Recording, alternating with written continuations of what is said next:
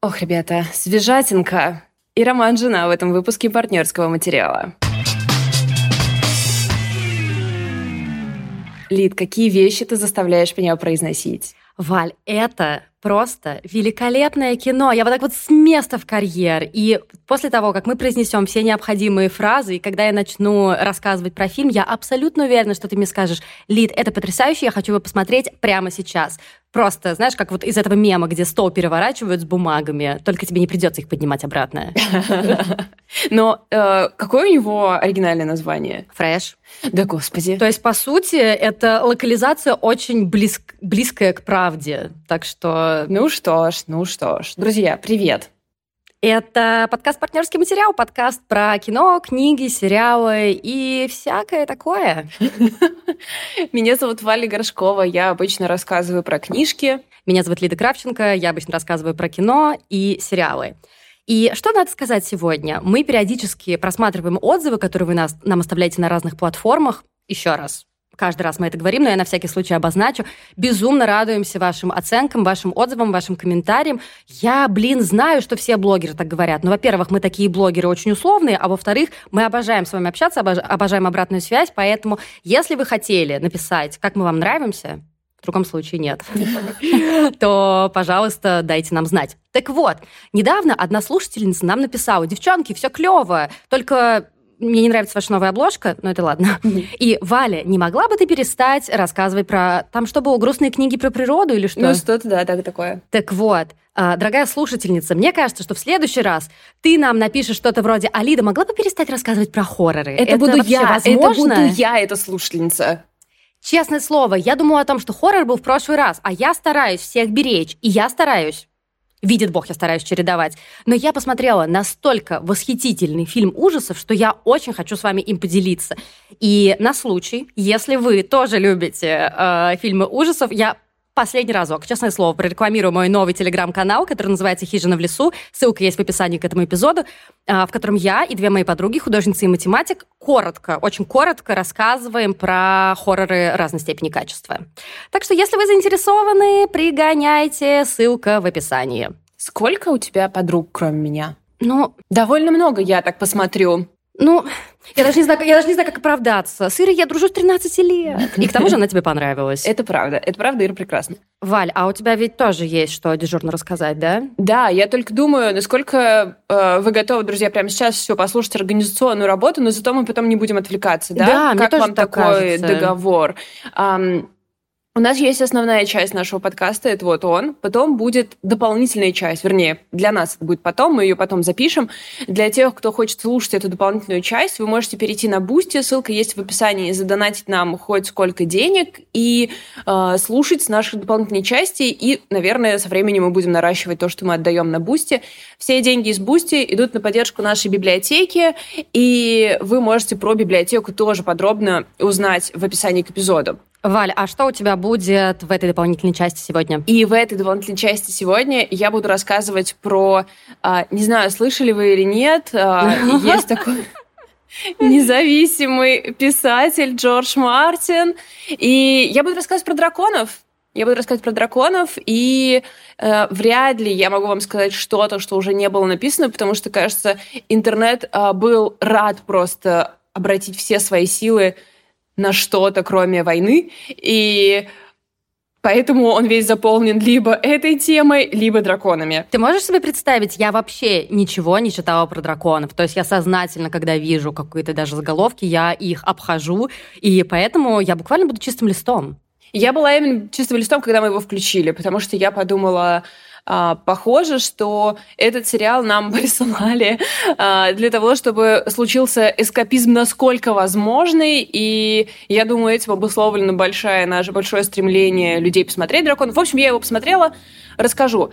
А, а ты просто будешь рассказывать дополнительные части. О, ты, по-моему, в прошлом эпизоде, ну, короче, пару эпизодов назад ты рассказывал об очень хорошем современном любовном романе. И я такая, что ж, мне это нравится. И я схватила книжку, которую, собственно, ты тоже купила в нашу библиотеку, которая называется «Гордость». И это такой современный ремикс гордости и предубеждения, только наша главная героиня — это девушка из семьи э, доминикано-гаитянского происхождения, которые живут в Бушвике. Это такой Полугетто-район Бруклина. Великолепно, ребят. Подключайтесь, если вам интересно. Я настолько зафанатела от этой книжки, что расскажу вам, в общем. Я в вам все расскажу. В общем, мы, видимо, в скором времени начнем обозревать э, жанровую литературу. По всей видимости, мы наконец поняли, что наше спасение не в грустных книжках про природу, а в любовных романах, в фэнтези и э, хоррорах. Короче, у нас, мне кажется, скоро останутся только хорроры реальные, любовные романы, и на этом все. И такие вот, что сделал с нами 2022 год. Валь, расскажи еще про свои штучки. Да, мои штучки. Ребята, у меня скоро э, в общем, нет, правильно не так сказать. Я периодически собираю людей, которые хотят запустить подкасты в группу. И мы этой группой запускаем, в общем, эти все подкасты. Идея очень простая. А, собирается некоторое количество единомышленников, мы все пыхтим-пыхтим в течение месяца, и в итоге есть запущенные подкасты, я там всем помогаю, даю всю информацию, советы, вам есть куда поныть, если что. А, вот такая группа будет в октябре. Если вы хотите стать ее частью или просто узнать побольше про подкасты, если вы думаете об этом, то вы можете подписаться на мой телеграм-канал. Ссылка есть в описании, там бесплатная всякая информация. И еще немного рассказываю про это в своем инстаграме, но там больше какой-то закулисной жизни. В общем, ссылки тоже все есть в описании. Совсем скоро будут анонсы о старте записи на эту группу. У меня уже одно место занято. Бизнес-леди просто инфобизнес э, на максималках произошел. А, и я сама лично очень жду эту группу, потому что когда рядом с тобой, там, не знаю, 10-15 человек э, пыхтят креативной мышцей, ты как бы тоже не можешь просто сидеть в стороне и унывать. Ты такой, так, я тоже должен чего-то поделать. Так, я должен запустить третий подкаст или какой там у тебя. Потому что, если вы не знаете, у Вали, помимо партнерского материала, есть еще подкаст Bookstore, Э, в котором она разговаривает с представителями книжной индустрии, вместе, кстати, с нашей слушательницей, блогеркой Диной Озеровой. Да, Дина тоже была на одной из моих групп, и я посмотрела, подумала, так, ты моя новая соведущая. И, если честно, Дина просто спасла Букстор, и он процветает теперь. А, Сказать ли, что я ревную? Ну, как бы... Ну что? Ну что? У нас у каждой есть э, проект на стороне. Ну и к тому же, и к тому же у Вали есть еще и третий подкаст. Вы спросите, откуда у нее столько времени? Я без понятия. У меня нет времени, ребят, я все делаю херово, но если вам нравятся э, поспешно собранные на коленке продукты, то вы мой человек. В общем, подключайтесь. Так а что за третий подкаст, Валь? А, называется «Эфир», он про подкасты. Он будет про подкасты в этом сезоне, а потом он будет вообще про творческую работу, когда я разберусь, как делать творческую работу. Такой план. Ну, все. Что, вроде да. Да, давай переходить к свежатинке. А!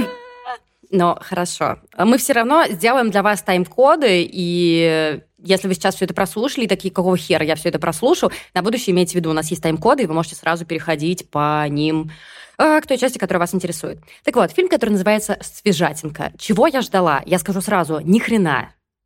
Я просто ничего не ждала. Я просто села смотреть очередной хоррор. И что я получила? Удивительный, остроумный, комедийный хоррор. А чтобы вы понимали, комедийный хоррор — это капец какой сложный жанр. То есть да, в целом как бы... даже не представляю. В целом комедия, мне кажется, она... Ну, все таки как бы я хоррор не любила. Э, снять комедию гораздо сложнее, чем ужасы. И сохранить страх, если ты над ним только что посмеялся, наверное, невозможно. Да. Потому что что страх-то убивает, когда ты делаешь страшное смешным? Короче говоря, я смотрела достаточно много комедийных хорроров, 90% из них неудачные, но свежатинка. Как вы каждый раз называете э, как бы вот это имя и не чувствовать себя униженной? Хорошо, надо просто э, как это, как это называется, семантическое пресыщение, да, а, свежатинка, наверное. свежатинка, свежатинка, чтобы потерять вообще смысл Слушай, этого а может слова. Быть, это такой пост э, влияния этого хоррора, что ты его закончила смотреть, но он все равно продолжает доставлять тебе дискомфорт тем, что тебе приходится называть его имя. Возможно. Итак, «Свежатинка» — это режиссерский дебют Мими Кейв. В чем там история. Молодая девушка по имени Ноа, ее играет Дейзи Эдгар Джонс. Дейзи Эдгар Джонс мы могли видеть э, в экранизации романа Салли Руни, который называется «Нормальные люди». Она там тоже играла главную роль. Мы видим Ноа как девушку, которая одинокая, и она пытается этот вопрос исправить. То есть она пользуется приложением для знакомств, это что-то вроде Тиндера, и она листает бесконечные все эти картинки, ходит на свидания, но кто ей попадается? Честно говоря, одни мудаки. Э, мы видим только одно свидание неудачное, но понимаем, понимаем, что это крупица в череде бесконечных разочарований. Мне кажется, большинство из нас знает, что это такое. Это действительно утомительно и достаточно кошмарно. Ну, например, э, то свидание неудачное, которое мы видим, там парень сразу ей заявляет, ты знаешь, я ценю, когда девушка женственная. Вот все так ходят в этом оверсайзе, тебе бы так пошло платье. И я сразу, у, Интересно. И в какой-то момент она разочарованная, хотя, кстати, с чего ей быть разочарованной, если ее лучшая подруга по имени Молли это просто великолепная черная красотка, которая сочетает а, геометрические принты, Валь, ты оценишь. Она их сочетает так, как даже, я не знаю, стилистка Ванда не сочетает. Просто потрясающе. Она с ней ходит на бокс и говорит ей, да come on, надо быть самодостаточной. Но понятно, что но, как любой человек, не хочет быть одинокой. И в какой-то момент в продуктовом магазине она встречает буквально рядом с лотком зеленью великолепного парня. Он что-то начинает ей говорить забавное в духе «попробуйте этот виноград», все проходят мимо него, а он на самом деле очень классный. И это настолько живой диалог, то есть видно, что он нарочито сделан неловко, когда два человека незнакомые, но они очень быстро понравились друг другу, они супер тупо шутят. То есть это тупые шутки, но это тупые не в том смысле, что а, сценарист Лошара, а в том смысле, что это тупость из жизни, тупость э, и неловкость двух людей, которые понравились друг другу. Надо ли говорить, что красавчик по имени Стив играет Себастьян Стэн? Себастьян Стэн, друзья, это любители Марвел его знают как Зимнего солдата, люди, которые любят что-то другое, знают его как чувака, который играл в Тони против всех. Последний раз, ну, один из последних разов я его видела в сериале Пэм и Томми, где он играет Томми Ли, собственно. Короче говоря, ты знаешь, как он выглядит? Нет, но ну я жду, что ты мне сейчас покажешь. Он просто супер красавчик. А, очень обаятельный. Вот это, знаешь, мягкая улыбка, когда чуть-чуть появляются даже не ямочки, а когда скулы. И ты просто думаешь, господи, они очень быстро соглашаются на свидание, и свидание проходит просто великолепно. Многие из нас знают, какие вот эти натужные разговоры во время свиданий могут быть. Ты пытаешься быть остроумным. А тут ты знаешь, что они делают? Что? Они просто начинают друг друга расспрашивать. А что у тебя с семьей? А что у тебя с работой? А что ты любишь? То есть они видят сразу же, что они друг другу понравились, и они без купюр пытаются друг друга узнать получше. Что ж, звучит Просто как э, идеально. какая-то здоровая история. А... Жаль, что мы знаем жанр этого фильма. И он еще и врач, понимаешь? А, а я люблю врачей. Извините, что-то повеяло травмой недавней. Да, есть такое, есть такое. Короче говоря, она очень быстро в него влюбляется, они действительно супер классно проводят время, и поэтому, когда он ей говорит, хочешь поехать на выходные в классный особнячок, она, несмотря на то, что это типа долго длящееся первое свидание, говорит, да, да, хочу, пожалуй, хочу. Он говорит, ну ты знаешь, но только перед этим нужно заехать ко мне домой. Тут как-то что-то поздно. Давай мы сначала у меня дома переночуем, а утром поедем. Все будет классно. Сейчас я немножко еще поговорю про этот фильм перед тем, как перейти к части без спойлеров, но там я дам немножко больше информации. Поэтому, если вы хотите смотреть с чистого листа, я вам дам знак, когда переключаться, смотрите тайм-коды и переходите к валенной части. Если вы не боитесь, еще раз, супер спойлеров я давать не буду, но поподробнее расскажу, то оставайтесь. А надо ли говорить, что это, как мне кажется, один из лучших способов показать весь этот ужас, который испытывает женщина от необходимости ходить на свидания снова и снова, снова и снова, снова разочаровываться. И Мими Кейв использует жанр хоррора просто мастерски для того, чтобы показать это эту тоску и это разочарование. Я такого раньше не видела. То есть она реально берет романтическую тему и ставит ее как бы в хоррор? Да, конечно. Капец. Она очень крутая, и это причем супер остроумно сделано. Это сделано очень хорошо. Даже если вы ничего не хотите знать, вы уже догадаетесь, как бы, что с этим парнем что-то не так. Хотя он действительно очень хороший. Там еще, знаешь, там очень очень классная съемка в момент, когда они вот на свидании друг с другом разговаривают, знаешь, камера выхватывает, например, кусочек его лица, э, уголок рта, где улыбается он, ее губы, его глаза, его взгляд, вот этот очень такой нежный, внимательный. Это выполнено все как типичный ромком. Ты такой, блин, я поплыл. А через 10 минут начнется лютая жесть. Чтобы вы, кстати, понимали, титры Э, вступительные, они начнутся через полчаса, когда стартанет лютая жесть. Это отличное Почему? кино. Почему? Потому что все, что было до, это все нищетово. Нищетово. Это все иллюзия, это все обман. И когда начинается основная именно боди-хоррор история. Боди-хоррор, это еще и боди-хоррор. Да. что, господи, такое? Могу сказать одно, что Мими Кейв не жалеет искусственной крови. Она не жалеет искусственной крови, она не жалеет э, зрителя. И это прикольно. Да, да. А, дорогие друзья, те, кто хотят смотреть с чистого листа, на этом моменте вам предлагаю закончить, потому что сейчас я перейду к некоторым подробностям. Те, кто ничего не боится, оставайтесь. Помоги мне, Господь. Так вот, я не буду говорить, в чем конкретно там прикол. Скажу только то, что в этом фильме просто миллион отсылок. То есть, я не знаю, например, там есть отсылка к американскому психопату. Весь главный антагонист, вот, собственно, э, которого играет Себастьян Стэн, это эдакая помесь э, американского психопата и еще одного героя, которого я называть не буду, потому что я же не хочу спойлерить. Или в какой-то момент я, например, видела прямую отсылку к Фарго братьев Коэнов. И я прям такая, да, да, это было прям вообще супер четко. И там много-много всего такого, но это очень хорошие отсылки, поэтому ты такой, Мими Кейв, классная девчонка, она смотрела все то же самое, что смотрели и мы. Поэтому это еще одно такое интеллектуальное, крохотное удовольствие, когда ты можешь, как Леонардо Ди Каприо однажды в Голливуде, такой оп-оп-оп, вот это угадал, вот это угадал.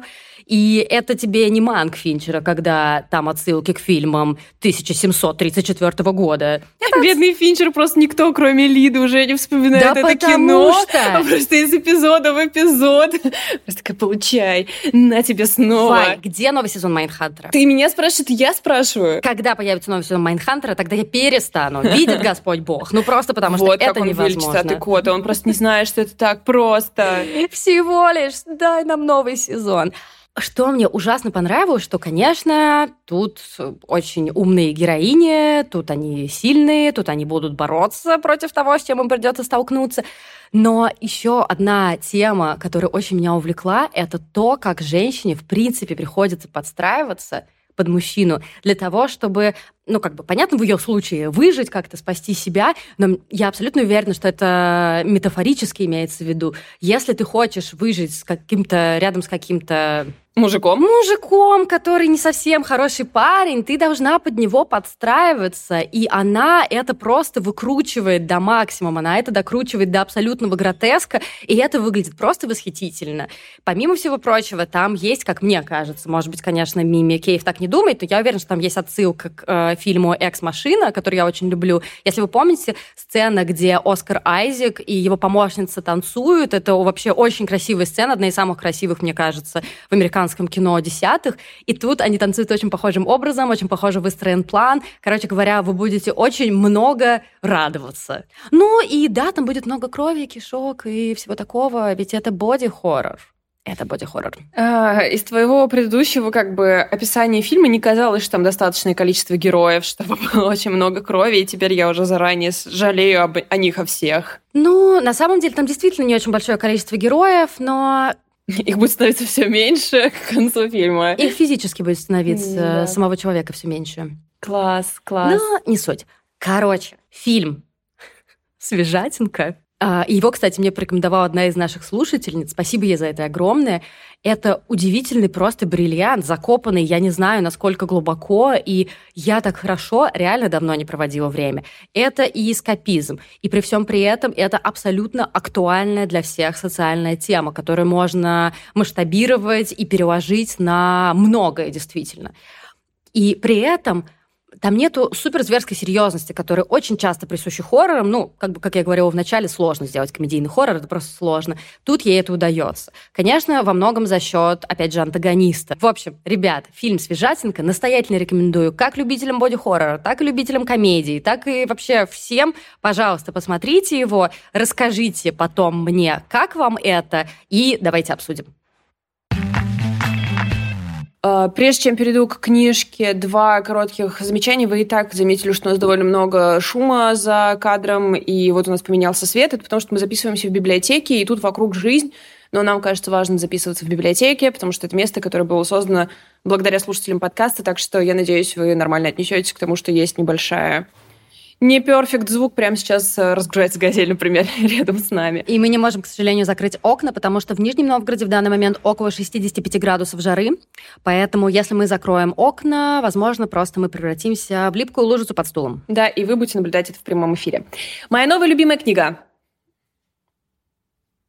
для тех, кто а, нас слушает, а, а не смотрит, да. в этот самый момент Валя стремительно показывала обложку книги в камеру, потому что у нас еще есть видеоверсия, она недавно снова появилась, вы можете ее посмотреть на Ютубе. И первое, первый у меня самый вопрос. Я не сомневаюсь, что это великолепная книга, но супер обло... э, кинообложка? Какого хера? Кинообложка — это настолько дурной вкус. Я я готова читать книжку в мягкой обложке. Значит, я даже люблю книжки в мягкой обложке, но кинообложка — это просто капец. И это кадр из фильма «Жена», где главную роль играет э, Глен Клоуз. И что... Знаете, что еще они сделали?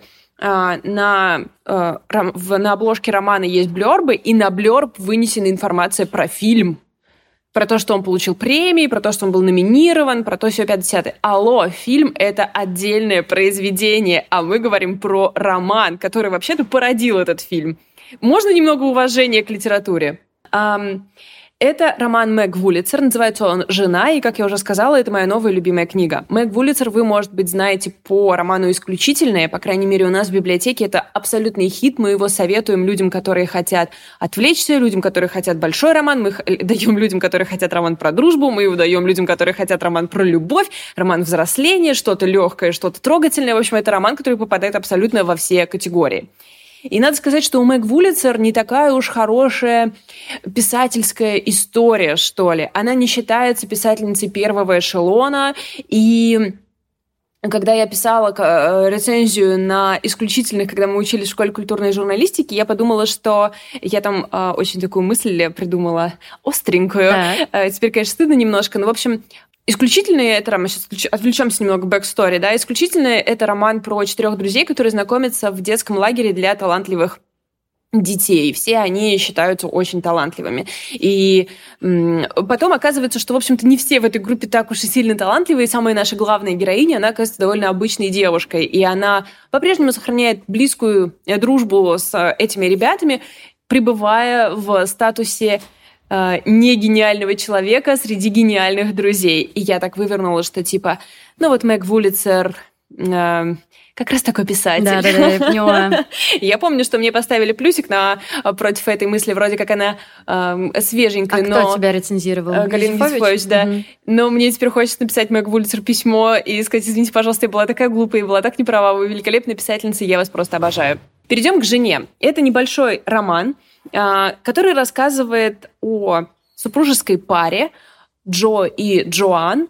А, он писатель, она его жена. И роман начинается с того, что они едут получать э, в Финляндию очень крупную литературную премию, которая, как там неоднократно указывается, является попыткой Финляндии э, забраться на территорию Нобелевской премии. То есть это как бы не Нобелевская премия, но вот прямо два сантиметра до mm-hmm. Нобелевской премии. Понятно, что ее не существует, она выдуманная, mm-hmm. но чтобы показать нам статус, э, нам уточняют ее положение в литературном мире.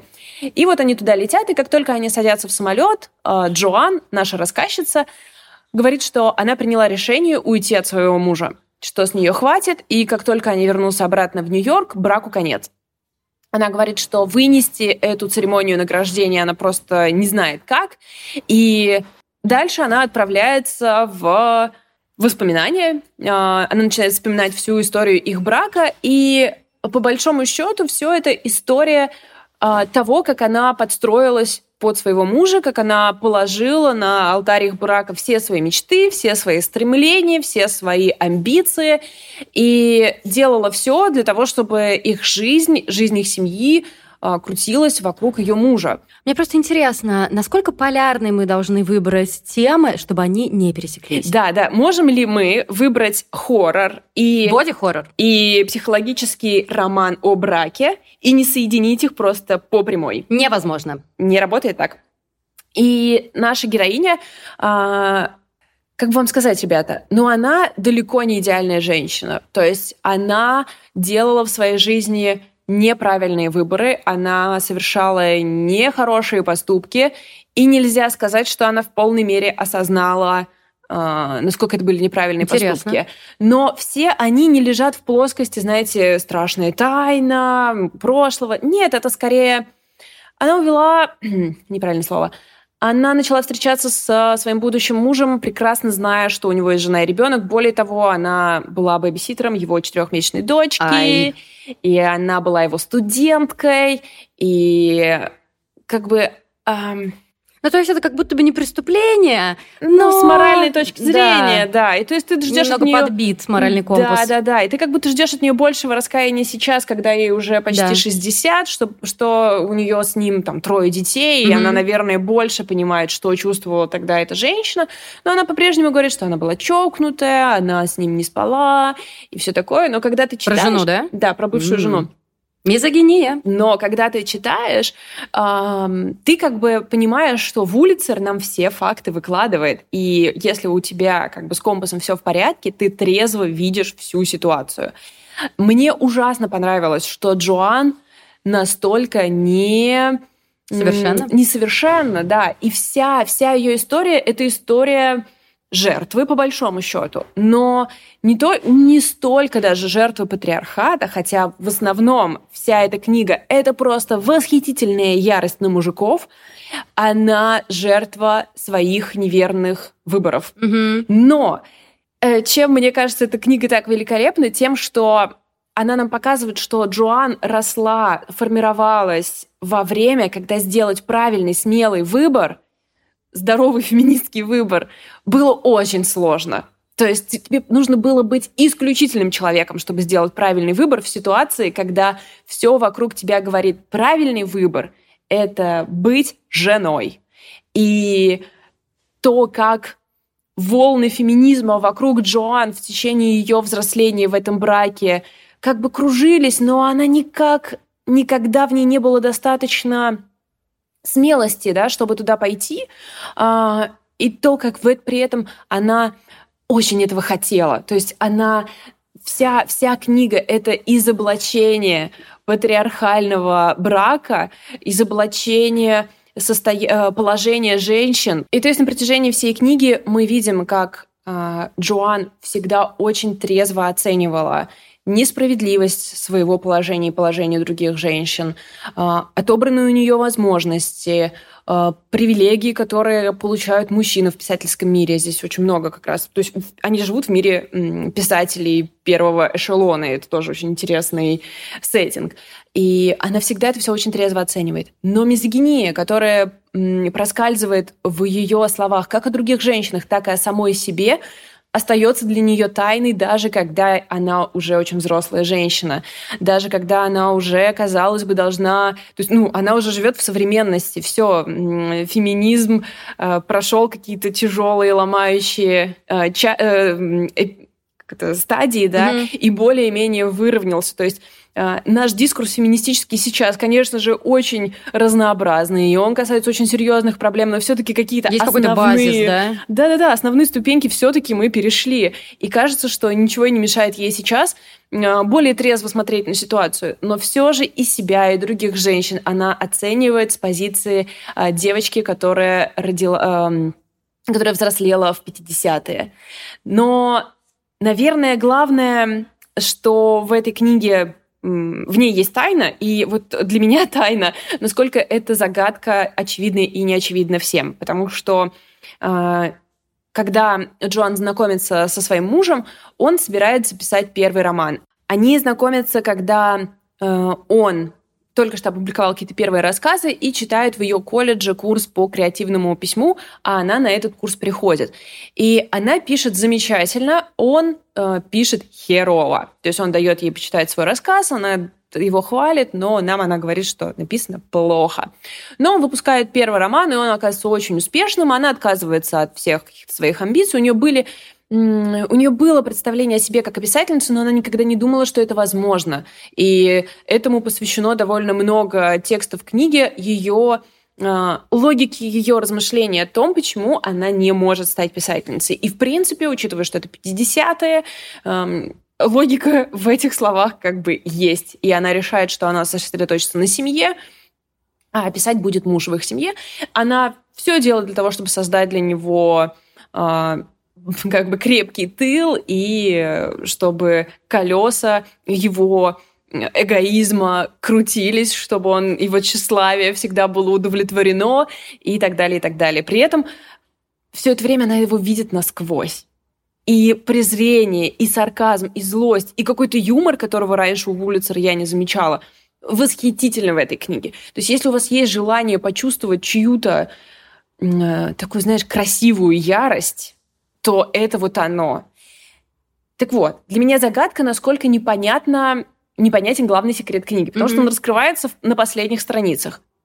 Я не помню, если честно, знала ли я о нем просто раньше, когда слышала про эту книжку, либо я просто догадалась с первых страниц, мне кажется, не так важно, потому что когда в конце мы прочтем секрет и скажем, вау, как же так получилось, мы поймем, что мы вообще-то целый роман прочитали о том, как же так получилось, почему были сделаны те или иные решения. Слушай, ну мне кажется, что так как Глен Клоуз получила Оскар за эту роль, а этот главный секрет, типа, в фильме идет в синапсисе. То есть прям вот везде он идет, и просто, скорее всего, до тебя долетело откуда-то. Но я не сомневаюсь в том, что ты могла и догадаться, потому что действительно даже все, что ты описала, э, наводит на мысль, что да, да, так да. оно и будет. Возможно, возможно, так и есть. Мне кажется, даже классно знать заранее. То есть нам классно, что и она нам этот секрет не раскрывает, потому что она э, бережет фасад. И она всю книгу ходит вокруг этой темы, она очень злится на него, и мы видим, что у нее есть миллион причин злиться на него. Он отвратительный, он эгоистичный, он тщеславный, он думает только о себе, он, ну, он нарцисс, и он неприятный человек. Но природа ее злости, она в похищенном месте в мире. То есть он и, соответственно, мужики, mm-hmm. и она, и, соответственно, женщины. И он крадет у нее место в мире. Она должна была стать писательницей, но вместо этого она стала его женой. И, собственно, вот этот вот дисбаланс, э, это неравномерное распределение мест среди мужчин и женщин, оно природа всей этой ярости. Потому что в ином случае он просто был бы довольно жалким парнем, несмотря на свои там даже литературные успехи или неуспехи, ну, неважно. О, но именно вот это похищение как бы права на то, чтобы стать писательницей, оно э, главное, и оно нам и говорит о том, что в принципе для женщины все-таки важно делать то, что делать дело. То есть дело даже не в уважении, не в любви, там, скажем. Если бы он ей, например, не изменял, она бы не стала А он еще и изменял, да, разумеется, да? да, естественно. Там этому тоже много уделено, как там все друг другу изменяют. 50-е, типа мужчина, жена и любовница, это типа базовый набор. Угу. А, то есть даже если бы этого не было, это бы не сделало ее счастливой, потому что женщине нужно делать дело. И то, что э, женщины были этого лишены, в этом как будто бы кроется главный источник ярости. Когда я читала, на самом деле, эм, критику, очень мало ее, кстати, в России на эту книжку, я увидела, что Forbes тоже вынес, на самом деле, в заголовок своей статьи цитату из предпоследних страниц, который раскрывает этот секрет. Поэтому, если вдруг вы напоритесь на этот спойлер, не расстраивайтесь, вам, скорее всего, и так будет все понятно с первых страниц, но вы получите огромное удовольствие от того, как она просто в пух и прах разносит нарциссических мужиков, как она э, с такой прямо вот очищающей злостью говорит про институт патриархального брака. И если вас интересует тема письма, писательства, всей вот этой штуки, это великолепное просто поле для того, чтобы почитать про это, потому что там есть очень яркие слова о мужском и женском письме. Я не буду вам читать, но суть как бы хороша тем, что она говорит, что мужчины достаточно самоуверенные, достаточно много занимают места в мире, чтобы позволить себе растекаться мыслью по странице, писать вот эти огромные романы, где происходит все, где он думает обо всем, а, женской прозе приходится отвоевывать свое право, даже использовать себя в качестве героини. Это вот как раз нам привет да. к нашему автофикшн, да, потому что она говорит, мужчина даже не задумывается о том, что он должен как-то оправдаться, что он взял свою жизнь в основу своей книги, в то время как вокруг того, что женщины это делают, просто образуется целый огромный дискурс. И я прям, вау, привет, спасибо большое, очень приятно было прочитать. Так что, друзья мои, Звучит это... просто восхитительно все, как, такая, как такой большой, ужасно вкусный многослойный тортик. Я зарекалась сравнивать не съестное со съестным, но у меня реально была такая ассоциация, что ты просто копнешь, и там дальше все лучше и лучше и лучше. В этой книге очень много подводных каких-то, скажем, продолжим твою метафору каких-то слоев. Я вам рассказала какой-то... Кто тут без завтрака? Я вам очертила какие-то границы, но там внутри еще очень много подводных течений, поэтому я уверена, что, скорее всего, у нас с вами примерно одинаковые вкусы, раз вы много уже лет с нами вместе. Я уверена, эта книжка понравится. Если у вас есть книжный клуб, девчонки, смело выдвигайте эту книгу. Вы прооретесь, это будет очищающее. Так что «Жена Мег Вулицер» — моя сильнейшая рекомендация. На этом мы заканчиваем с основной частью. Да, мы заканчиваем с основной частью. И если вы хотите еще немножечко нашего трепа, то становитесь нашими жертвователями на Бусти. Ссылки есть в описании к этому эпизоду. А, денег нам надо очень мало. Все, что я могу сказать. То есть бонусы, которых пока немного, но тем не менее они доступны от э, там донат, по-моему, в 200 рублей, да? Короче, хотите трепа, давайте две сотки и будем классно проводить время. Пока. Пока.